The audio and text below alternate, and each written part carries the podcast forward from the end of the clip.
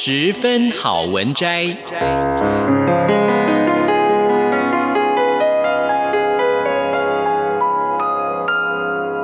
十分钟的心灵补给站。无论是快乐还是悲伤，不管是白天或是黑夜，阅读一篇好文章，也许只要短短十分钟，却能在你的心头低回，往复不已。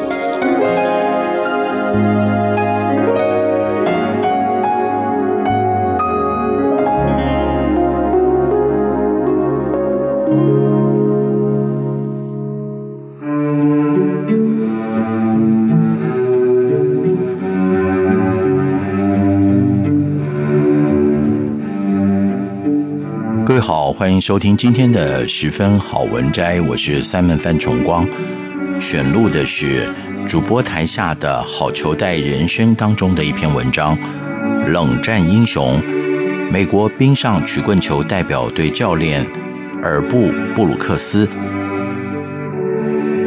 我们是制造梦想的人，我们也是在梦想当中努力实践的梦想家。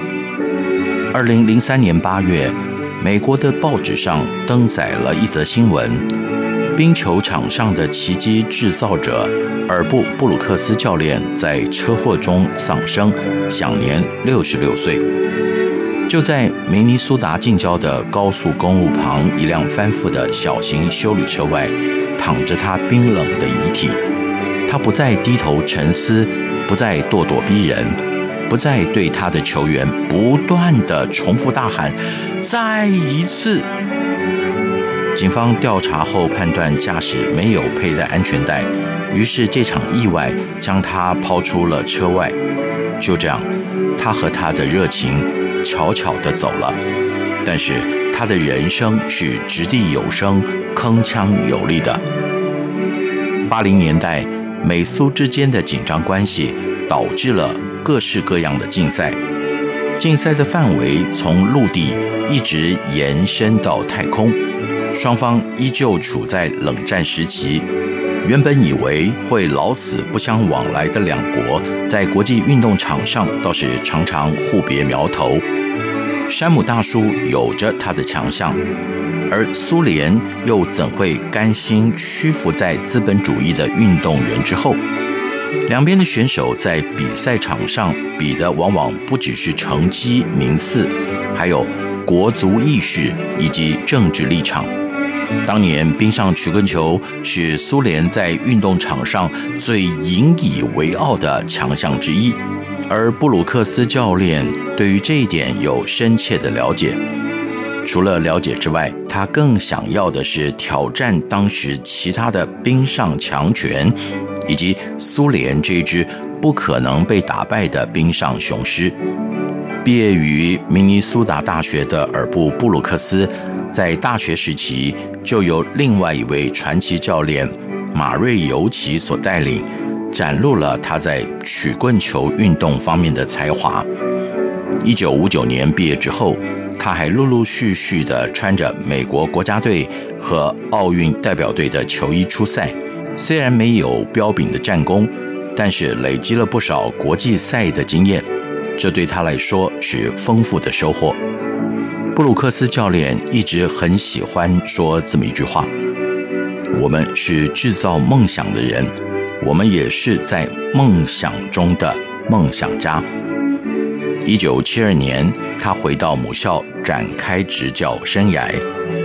原本明尼苏达大学的冰上曲棍球队是其他学校拿来进补战绩的好对象，但是当铁血教头接掌冰服之后，只花了两年的时间，就把这一个人人看作是烂队的球队一路拉抬到拿下全国冠军。他的第一个梦想就在自己手中亲手实现了。回到国际体坛上，冰上曲棍球的霸主苏联代表队。已经在冬季奥运会的冰上曲棍球项目上取得了四连霸的成绩。这一支以职业选手为主而组成的国家代表队，拥有丰富的大赛经验，国际赛事都不知道打过多少，说他们是一支不败劲旅，一点也不为过。由于美国冰上曲棍球队想要在一九八零年的宁静湖冬季奥运有所突破，于是，在寻找主帅人选的时候，聚焦在这位难搞又固执的布鲁克斯教练身上。反观布鲁克斯教练在他的手中有些什么牌呢？这位一生曾经执教过四支不同职业冰上曲棍球。三次带领明尼苏达大学打下全美大学冠军的教练说：“我要的球员必须要有把球衣胸前的名字指的是队名，看得比后面指选手名还重要的信念。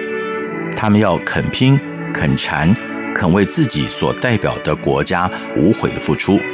这就是我要的球员。换句话说，想要在他的麾下。”穿着国家队的球衣出赛，你得有坚定的意志和吃苦的准备。一九八零年二月二十号，美国冰上曲棍球代表队在纽约州宁静湖所举办的冬季奥运中，一路过关斩将，晋级到了万众瞩目的准决赛。碰上了一个星期以前才刚刚在纽约麦迪逊花园广场的表演赛中，以十比三痛宰美国人的苏联代表队，双方在激战中打成了三比三平手，比赛只剩下十分钟就要结束。这个时候，年轻的美国小将攻下超前的第四分，并且一路维持领先到中场。这一支以业余球员为主的美国队，最重要的场合以最佳表现粉碎了苏联队准备卫冕的目标。兴奋的球赛主播大喊：“你相信奇迹吗？”山姆大叔的子民陷入了疯狂。尽管金牌之战还没有举行，但是每一位运动迷的情绪反应。就像是已经拿到了金牌一样雀跃开心。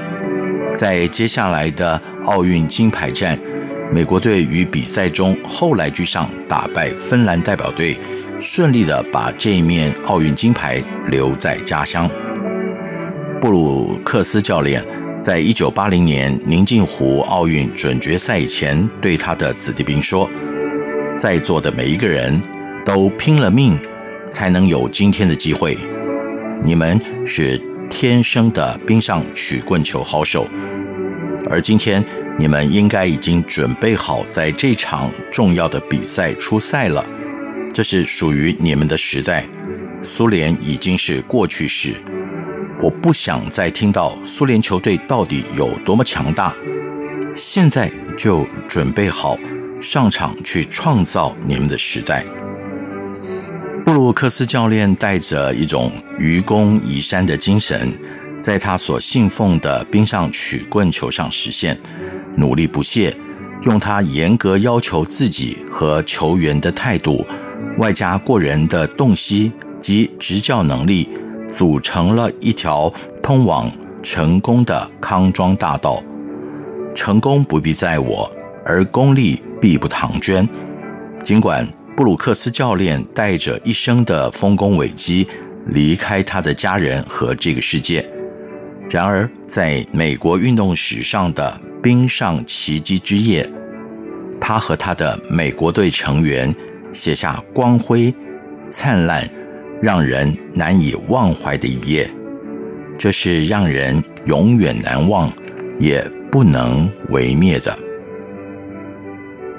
以上就是今天的十分好文摘，为大家选录刊登在主播台下的好球带人生当中的冷战英雄——美国冰上曲棍球代表队教练尔布·布鲁克斯。